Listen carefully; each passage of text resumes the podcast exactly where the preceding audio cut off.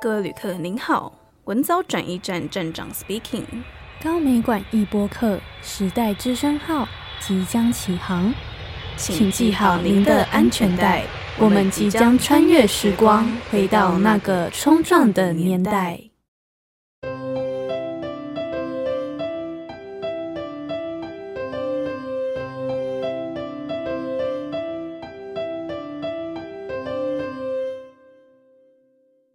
迎收听今天的节目《越近越想看那些老文青不能看的书》。Hello，大家好，他是子轩，他是彩妮。今天非常荣幸邀请到国立台湾文学馆助理研究员简弘毅老师来跟我们聊聊一本书究竟为什么被禁。老师好，老师好，两位主持人好，各位听众朋友大家好。那先请老师简单的自我介绍一下。我是。台南的国立台湾文学馆展示组的馆员啦，哈，我的主要工作就是负责馆内我们大家看到在文学馆看得到的展览，或是有一些活动的策划。那我也在这个馆待了十几年了。啊，我自己本身也是一个从事台湾文学研究的一个有兴趣的人了哈。对我来讲，就是这些都是台湾文学或台湾文化一部分，那也是我很关注的。所以今天很高兴有机会来聊一聊这个禁书这种有点神秘，但是又有点严肃的议题。非常欢迎老师，欢迎老师来。那我想要请问一下子轩，有没有看过大概前四年出的一部电影叫做《返校》？有，我有看过。那你知道他在里面是在讲述一些什么事情吗？他是以台湾戒严时期为背景，描述校园里白色恐怖故事。没错。那我会提及到这部电影，是因为白色恐怖。那像是里面电影其实讲到很多议题，不过我们今天最主要的目的是要讲禁书这个东西，所以我们今天请到简弘毅老师来为我们解答一些我们心中的一些疑问。所以首先呢，第一题想要先问简弘毅老师，禁书的条件是什么？哪些内容才会被禁呢？是写到了敏感字眼，还是有批评的言论出现？当时的政府又是如何实施禁书这件事？禁书啊，顾名思义就是把一本书禁掉。可是禁掉书这件事情是一个抽象的概念。什么叫禁书？我们必须先说，就是禁书不会是个人对个人，我看你讨厌就把你书禁掉，没有这种事。嗯、所谓的禁书一定是国家权力或者是国家政权的一个作为。呃，你知道，其实呃，历代的各种政府，特别是威权的或者是集权的政府，都很害怕人们拥有更多的智慧，然后呃，写作的思想、言论的这种书籍，它虽然看起来就是一本纸张的书，但是其实它可以传播很多的讯息、很多思想，然后这些往往都是当权者最害怕的。所以，不论是日治时代的呃日本总督府，还是战后国民党政府，其实都对知识分子的写作或者是书籍刊印这件事情都有很大的畏惧。所以，他们总是不断地在想办法去政府不希望人们看到的东西，把它禁掉、拿掉。所以，呃，像比如说日治时代哈，日治时代可能比较单纯一点，就是它有一种检阅制度啊，检查跟阅读检阅制度。嗯哼，他就会把比如说报纸某一个批评殖民者、批评总督府的那段文字挖掉。然后我们那报纸看到的就空一格或是涂黑这样，那也会有几本书被禁掉，但是比较多是在报刊这件事情。当然也是因为日治时代的出版没有后来这么发达。那么我们今天在讲禁书啦，哈，比较多就是在讲，就刚刚电影返校这件事情，就是说他就是在讲国民党时代的这种比较大规模、比较有制度、有方法的去查禁各种图书的这样子的一件事情。所以，呃，严格来说，就是当时因为台湾在一九四九年进入到所谓的戒严时代，这大家可能觉得有点遥远。可是戒严其实就是一个军事管制的概念，因此会有警备总部、警备总司令部了哈。那除了警备总部之外，还有台湾省政府新闻处哦，还有很多的单位。其实听起来很荒谬，就很多个单位都在执行禁书这件事情，但主要是警备总部跟那个台湾省新闻处这些叫做政府机关的。他能做的事情就可以很多，比如说他就会有警察啦，他就会有学校啊，他就会有宪兵啊，有很多执行的单位。但是最高的前提是在戒严时代，它有所谓戒严法，那就是一个动辄就可以判人死刑，或动辄就可以关起来很多年的这样子的各种法令，啊，或者是出版法，这些东西讲起来有点杂啦。但总而言之，国家利用党、利用政府的机关、利用军方的机构、利用警察这些制度，它可以对任何的你觉得看起来不顺眼，或者是有问题、有思想毒害的就把它禁掉。那这个禁当然讲起来就很多种执行方法啦。总之，我们今天看到了很多所谓的禁书，在当时被禁掉，是意味着你，比如说在。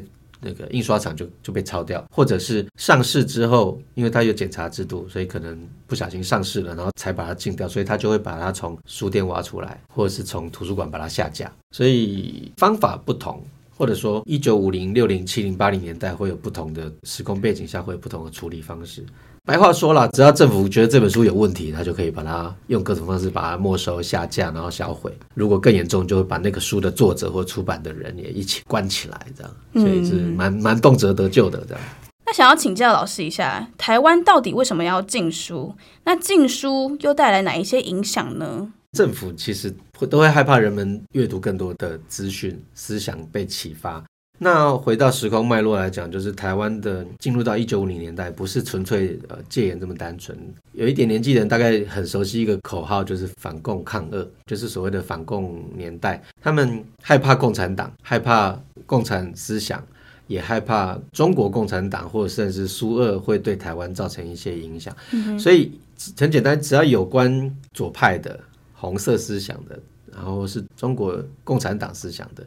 甚至马克思主义这些的全部都禁掉，这是最简单的。但是有很多事情就会在这个误杀当中，这些高举跟帽子啊就全部砍嘛。那一定有很多误杀，又有很多是挟怨报复的。那这里面就很多故事了。但总而言之，我们可以用一个概念去讲，就一九五三年有一件事情，就是文化清洁运动。那这个很复杂，不过当时这个东西要检查三种思想的东西，检查到就会被查禁。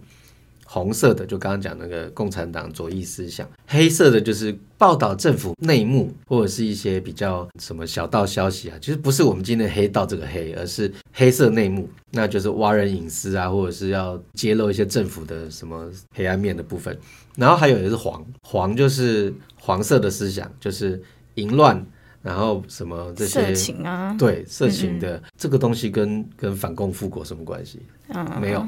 可是那个要人人都要武装自己，或者人人都要肃杀，然后准备自己要反攻大陆的那个年代，你去沉迷于这些靡靡之音啦，沉迷于这些酒色财气啊，都是政府不喜欢的，就是会扰乱人心，然后会会破坏社会秩序，这也是政府讨厌的东西。所以红色、黑色、黄色的东西，你看这个颜色很好记嘛，它就会变成一个为什么被禁了一个很大的范围，但是。真的只有这样吗？恐怕也不只是如此。所以，我们当然你说它影响的话有很多，但是很长一段时间，其实这些东西就是比较好。我们从文学的角度来说好了，文学的概念或者艺术的概念本来就有掺杂很多想象的，或者是对于人的情欲或者是人性的描写。那这些是不是不小心就会踩到黄色？或者是你只要稍稍微有一点点批评时政，不要说到指名道姓的指责政府的谁，就是一个对政府的一些不满，或者是有一些对于啊。有一些人生的感慨，一在一感慨，或是一一旦有一些批评，他就会批评政府，那他就黑色了。那他只要一个不小心，有一些对于比较社会主义理想的年轻人，好了，他可能有一些改革社会的想法，或是有一些呃想要提出一些比较好的见解，他就会不小心变成共产党。哎，所以共产党是进步的，所以要进，这样子很奇怪的逻辑。嗯、当然，这是文学史议题，就是说这个红黑黄一进下去之后，后来台湾的文学生产就全部只剩下反共文学，不要说全部，大部分。那不写这些，写一些风花雪月又会被禁，那怎么办呢？所以只好后来就去向西方文学取经。所以台湾的一九六七年代有很多现代主义的小说啊，会有很多比较那个内在挖掘那种所谓的现代诗。我们今天来讲现代诗人都看不懂，有很大原因是来自于这里。所以禁书这件事情虽然表面上禁掉一大堆书，但是。影响就是搞得很多写作的人不知道该怎么办，只好去写一些你一定抓不到，或者是你不会认为有问题的这些创作来写。所以有很长一段时间，台湾在现代主义啊，或者是这些现代诗的表现上很发达，其实是来自于这些啊，因为动辄得咎，所以我那干脆不要写那些东西。是，那我写反共，嗯，没人要看。当然，这文学史的发展会跟这个事情有很直接关系。不过，我们我们今天的人也许不一定了解到文学史是什么，但是你只要知道。有一个这么大的帽子扣下来，那禁书什么都禁，或者是很多荒谬的理由都禁，那我怎么办？我会避免这个杀身之祸，或者是写了很多然后被禁之后心血无法回收，那我就只好去写一些嗯看起来安全或者看起来很迂回的方式，看起来没有那么影射当时的现况的一些诗集或者是作品。等一下我们可以举一些例子，就知道说其实有很多理由很荒谬，那我到底该怎么办？嗯、我就只好去回避掉它。对。那我们今天提到电影《返校》，最主要的是因为里头有两本禁书，一个是诗人泰戈尔的诗集《飘鸟集》，第二个是日本英国文学学者兼文艺评论家橱川白春的《苦闷的象征》。除此之外，我们非常熟悉的金庸武侠小说《射雕英雄传》，以及知名的外国文学《罗密欧与朱丽叶》。在当时也是被列为禁书。那老师可以跟我们聊聊这些书籍被禁的背后原因吗？是老师刚才所说，maybe 是很荒谬，或是不知原因为何所以被禁？对，我刚刚不是讲了三个颜色，那你再回头去对应这些书，哎，好像又不黑又不红又不黄，到底怎么回事？是其实说穿了，我们讲禁书就会不断去强调它的荒谬性。好，我刚刚讲禁书讲的洋洋洒洒，警备总部会编一本叫做《查禁图书目录》。就是禁书大全嘛，这是从、嗯、它还是有点像点歌簿一样，就是一个字的、两个字的、三个字的这样依序排列，排开这样子。那这个很多人就拿这个研究，比如说红色的啦、黄色，当然一定有。但是这么多的书被查禁，每年都在新编嘛，那到底哪些书被禁？所以你刚刚说电影的返校里面那些书，其实它就是一个很好的。你知道吗？《飘鸟集》跟《苦闷的象征》在反查进图书目录里面，后来才有，和前面还没有。也就是说啊，这两本书，我先说橱川百春的那个《苦闷的象征》跟《飘鸟集》，这两本书都不是一开始典型的红色、黑色、黄色嘛。他们是什么原因呢？《飘鸟集》是印度泰戈尔的诗集，是那泰戈尔还拿过诺贝尔文学奖，是他的诗就是一个非常。浪漫的样子，那到底为什么会被禁？诗没有问题，但是如果我们去把呃电影的那个画面停格下来看，它里面那个他们读书会拿那本《漂亮集》上面的翻译者是鲁迅。鲁迅，鲁迅是谁？大家可能不一定知道。鲁迅是一个中国二三零年代非常重要的一个作家、小说家、杂文家。那他的思想当然必须是站在一个尖锐批判当权者的角度哦。当时的知识分子是如此。那他在一九三八年就过世了。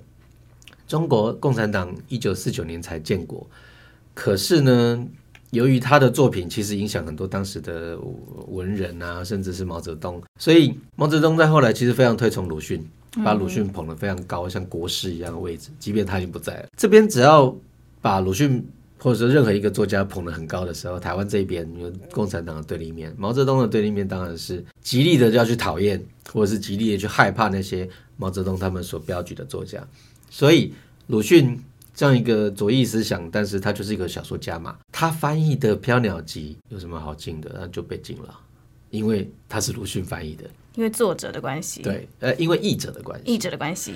对，那呃，橱川白春，我现在忘记是是谁翻译，但是也是这样的情况，就是也是因为翻译者，或者说有时候不是翻译的问题，也不是作者的问题，那是谁的问题？就是出版的书的问题，出版的出版社。嗯、所以翻译的人。出版这本书的人的出版社，如果他是所谓的在中国受到一定的地位，或者他是左翼作家，或者是这个出版社专门出一些左翼的书，他又恰恰好没有跟着国民党来台湾。比如说上海有一个很有名的叫文艺生活出版社，他专门在出这些左翼思想的文学著作，他没有来到台湾，那他所有出版的书都被禁。在上海时代，就是在还没有两岸分裂的时代的书，在台湾也被禁，鲁迅被禁。茅盾被禁，郭沫若被禁，这些作品或是这些人翻译的作品，都是因为他们留在中国，或是他们被中国共产党的人推崇，所以就是一个相对应啊，所以都被禁了。所以电影里面这一点就很妙，让我们印象深刻。他留下一个这样的画面，就是呃《飘鸟集》，然后苦闷的象征。当然呢，电影就是放看个封面，他也不可能讲书的内容嘛，这不是重点，是因为书的确没有什么。所以那个电影稍稍微可惜一点，就是他点了一个画面，把这两本这几本书列出来，然后被禁，或者是他那个谁，方热心不是转转交给教官，然后就出事了。但那些书说真的，书的本身诗集也好，或者是苦闷的象征是文学理论，有什么问题？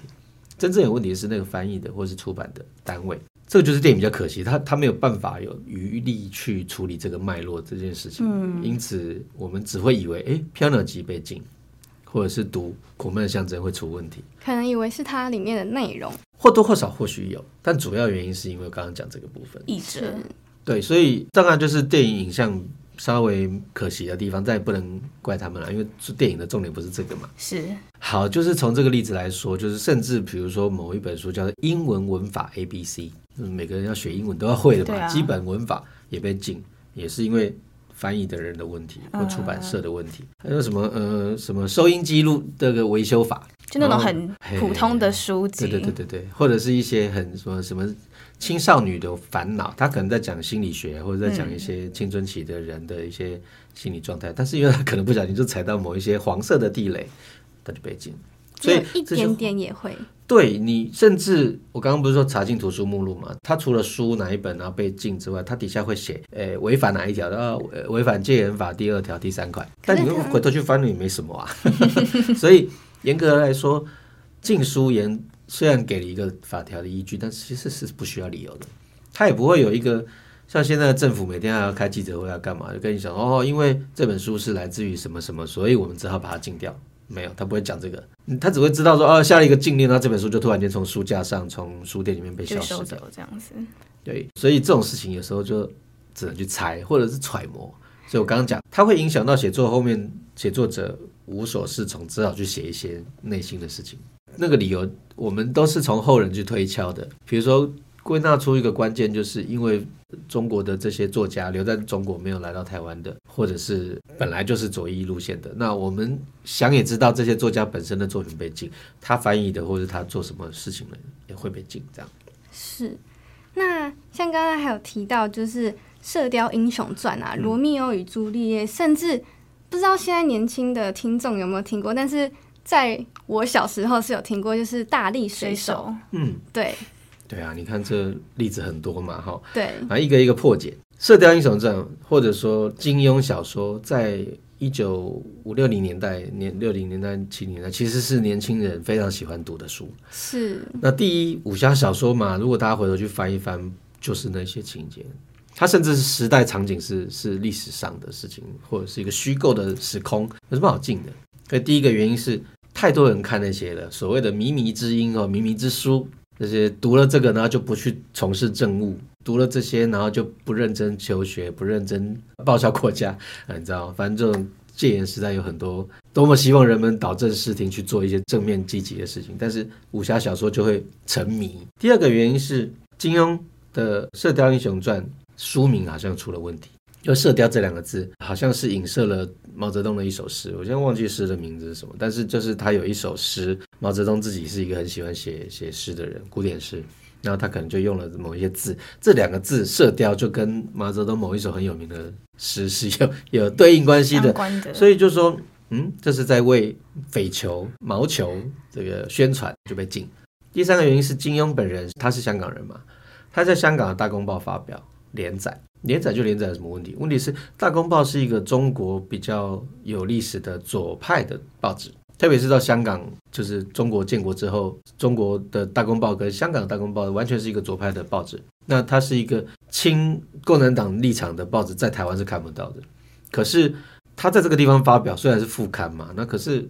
在这种报纸上发表，然后台湾人不就会想要去弄来看，他就可能不小心会去把《大公报》的其他的版面也拿起来看嘛，或者是这个人在《大公报》发表，表示这个人也红，OK，所以也被禁了。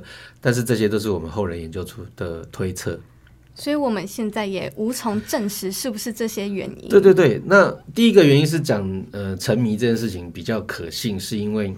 一九五九年，警备总部甚至有一个专案查禁的专案，叫“暴雨专案”。暴雨专案查禁了一大堆的武侠小说，跟一些嗯所谓中国的那种鸳鸯蝴蝶派小说。然后鸳鸯蝴蝶派是比较言情小说这种系统的，先不管。武侠小说被禁掉一大堆，唐三年吧，查禁了好几百本的武侠小说。他们每一本都有问题吗？其实恐怕不是这个问题，恐怕比较接近我刚刚说的第一个理由，就是。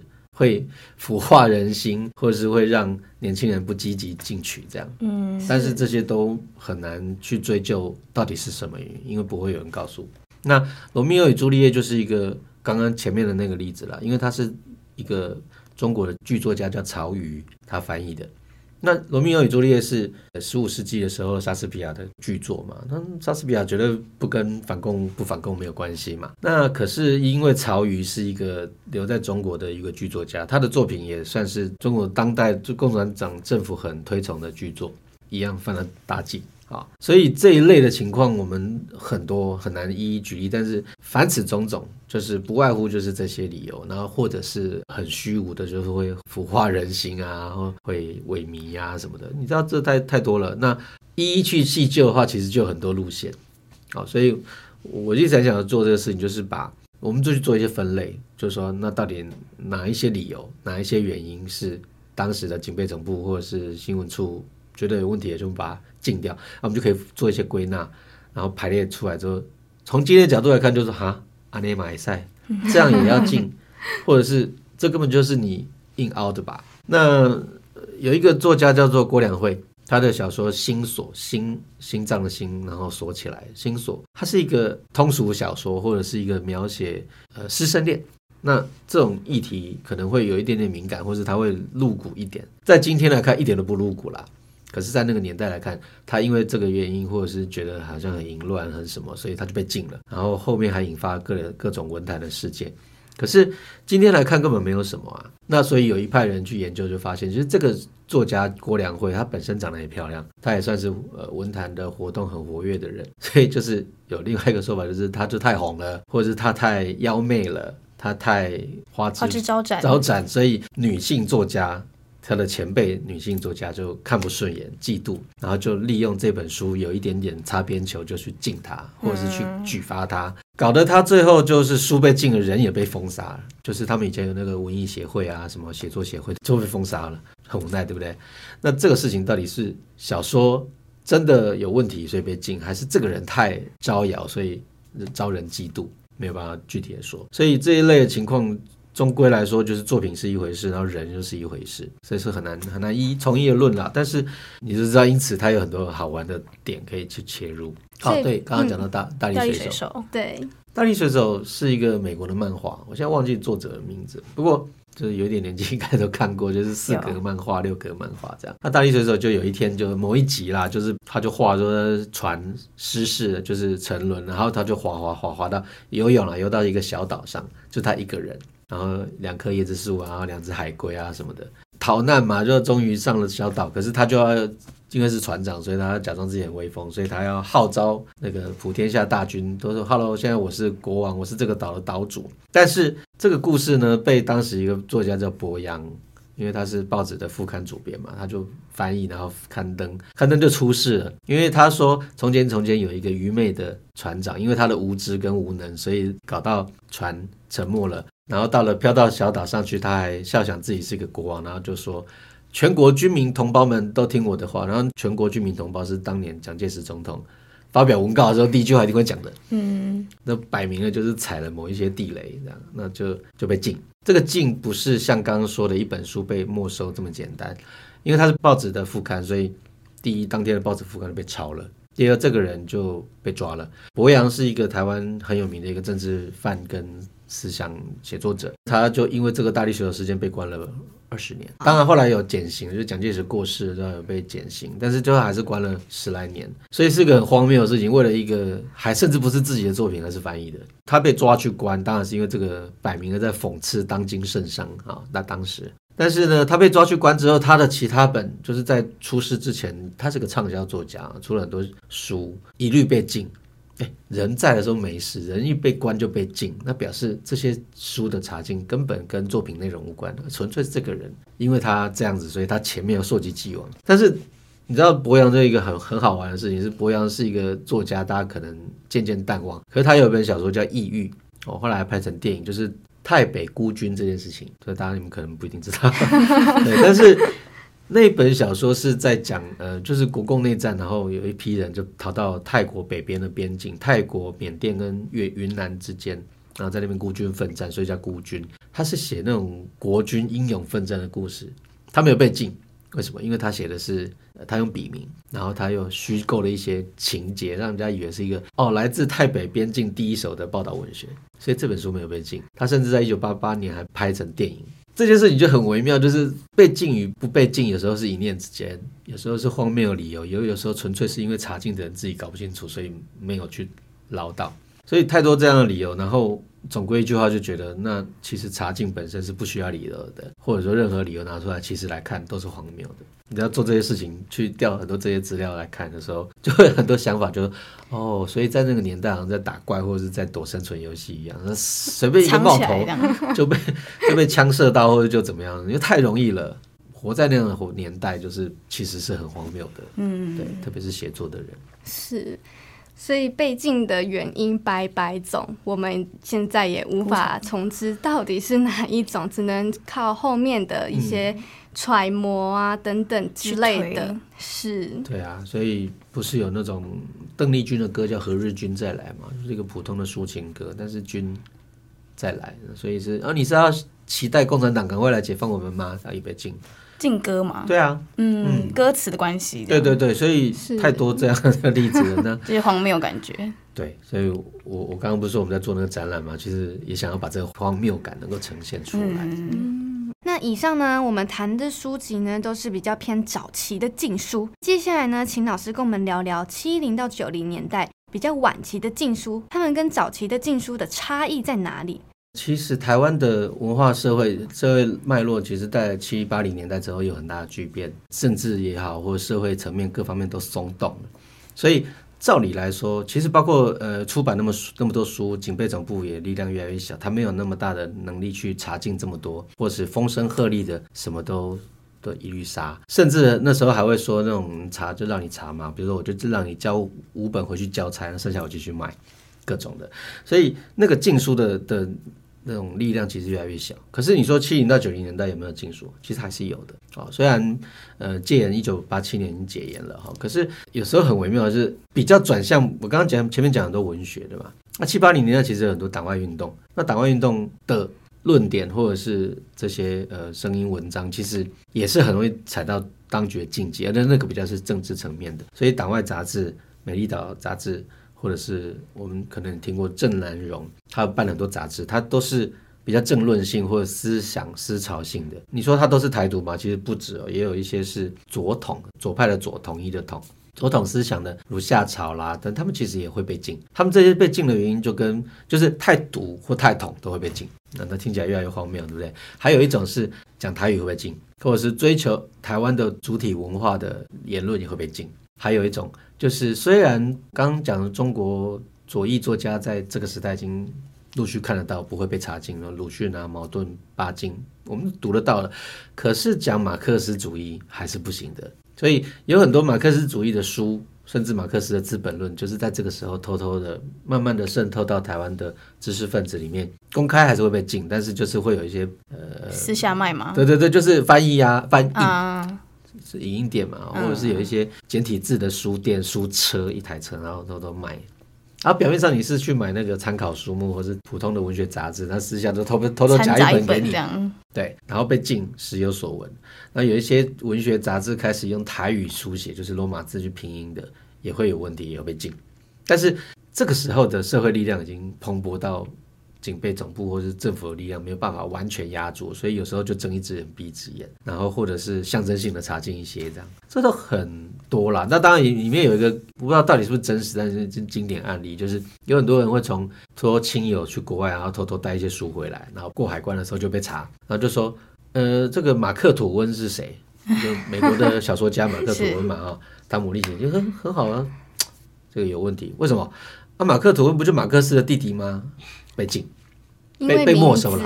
对，当然就很很好笑，对不对？就是马克吐温是美国小说家，马克思是德国的，完全不一样。对，当然这个也许是笑话，但是用来说明那个年代已经开始已经搞不清状况。然后他海关被没收，就是没收那一本了。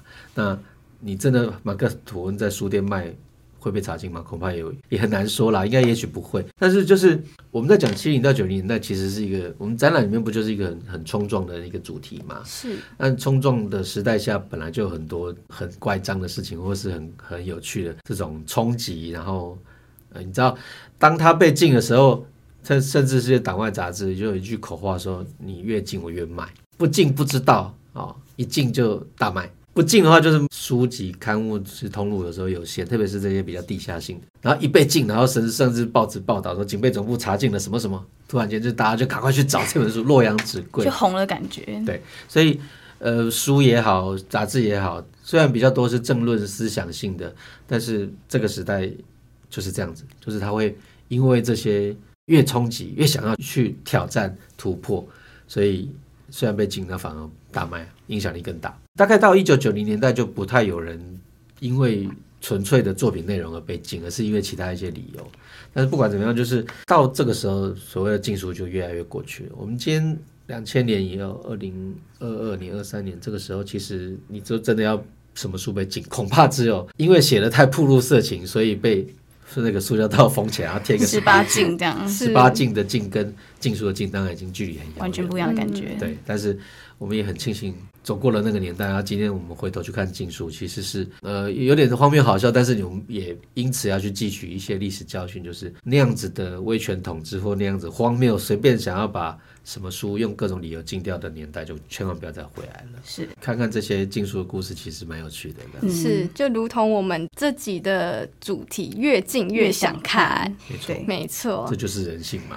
对，就是越禁什么，人们就会想要去越挖掘那个禁的东西，到底背后是什么？对，你刚我刚刚说那个新锁，一九六二年被禁的时候，当然就是很轰动，一个女作家这样。她一九七五年的时候，哎，以为没事，就重新再再版，又被禁。那到了一九八几年解严了，就真的没这个问题。他真的就好，我觉得我毕生心血，我还是重新出版好了，就没人要看。那个时候的露骨过了，对，然后那个事件或者是那时空脉络已经再也回不去了。那太隐晦，没人想看。对，所以现在那个所谓的越近越想看，到了不近的时候就没人看了。所以如果回到那个时候，其实当时的政府有了这个禁，其实也是另类的，像是行销的那些书籍，让大家哎。今天有这本书出来哦，然后它的内容为什么会被禁？会激发人们的想知道的欲望或是渴望。当然是，就是后期的那个戒严早期，那真的会杀。早期是会 出人命这样子。是是是。但是那个他们编的那个查禁图书目录是很多那种内涵文青的很重要的，那就 被禁了。查禁图书目录是警备总部发行的，是。但是我们就看那个，就是啊、哦，哪些书被禁，那我就想办法去找到。现在的我们。对对对对。对那想要请老师跟我们分享一下，这一次在高美馆的展览之中，有哪一些作品是老师非常有共鸣的呢？可以跟我们听众分享一下。展览的分区嘛，那我看了也有一个分区是，就是没眼见不能说的事，它是复杂的政治认同这一区。那它有一些画像啊、雕塑，其实我觉得就是反映了那个时代，我们刚刚讲的那个戒严时代的那种肃杀，或者是那种言论管制的年代。比如说有一个画像是四个时代蒋介石的五个时期啊，就是五五张蒋介石的脸，对，然后他有狰狞的或者是那种怪诞的表情，这个东西在当年绝对不可能出现嘛。就拿这个铜像或形象好了，就是伟大的领袖蒋总统，他肖像无所不在，铜像无所不在，他就是被歌颂、被张扬、被用来看见的图腾形象，你看不见的不行啊，到处都有。可是相对的，当权者不喜欢的思想。就会不见，就像这个里面有一些就是那种台湾人的脸谱，它就可能是被隐没的，或者是被遮盖住的，就像被禁掉一样。因为这些画像或雕塑，其实比如说有一个是那种什么骑铜像的士兵，骑骑马的士兵这样，在被看见与不能被看见之间，其实文学是一个，就刚刚讲，文学禁书是一个很好的形象。然后这些艺术作品其实也用来反映那个时代。被张扬的、被隐藏的，其实有时候不一定是艺术本身的成就，而是符不符合当权者的政治利益跟意识形态这样。所以看这样子的展品内容，我觉得会有很多我，尤其是我们今天的人去看，又回到那个时代的脉络，或者是回到那个时代该有的认知，其实还是蛮重要的。所以也希望大家都可以去展场看一看这样。非常感谢老师跟我们分享关于禁书的一些故事，以及刚刚提到的高美馆的作品，让我们收获真的是满满。相信听众也是一样的。那如果有兴趣的听众朋友，也欢迎到高美馆去看这一次的展览。那其实老师即将在今年六月于国立台湾文学馆也会推出一个禁书相关主题特展。那老师是策展人，老师要不要跟我们分享以及宣传一下这个展览呢？OK，现在就是在筹备中呢。我们预计在二零二三年六月二十一号会在馆内开展，它是台湾文学禁书展。当然，包括我刚刚讲那些禁书的理由啊，禁书的被禁的是哪些书啊等等。可是也很好玩，就是有很多书被禁了，就再也看不到了。这个世界上再，甚至它连印刷厂都还没印出来。我们该怎么办呢？为了要还原那个气氛、时代的脉络，或者是也想要让大家参观的人走进那个展场的，的是还原到那个时空环境，所以我们会把它弄得有点像实境解谜的游戏的那种空间，嗯、呃，有一点肃杀感，或有一点那个闯关的游戏，还在设计当中了哈。不过希望大家可以到时候去台湾文学馆看一看，那这个。展呢，就可以让你去重新理解这些我刚刚所说的禁书到底是如何的荒谬，或到底是如何的这种光怪陆离。也希望透过这个展，能够让大家去重新省思呃言论自由或创作自由的重要性。所以欢迎大家到台湾文学馆走走喽。对于禁书相关有兴趣或是想要深度了解的听众朋友呢，欢迎到国立台湾文学馆去做参观。禁书其实见证了思想自由，因为书籍承载的不仅是知识，同时也是思想的传播者。它能通过书中的文字带给读者不一样的见解。在这个自由的年代里，希望我们每一个人都能愉快阅读每一本想阅读的书籍。那我们再次谢谢简弘逸老师今天的分享，谢谢老师，谢谢主持人，谢谢大家。他是子轩，他是彩妮。以上是今天的节目内容，拜拜。拜拜 Hello，大家，我是来自于文藻外语大学传播艺术系的采妮。那听完以上的内容，感到有兴趣的听众朋友，欢迎到高雄市立美术馆做参观。那展览名称为《南方作为冲撞之所二部曲》，时间已经开始喽，从二零二三年的二月二十五号至二零二四年的九月八号，欢迎踊跃参观哦。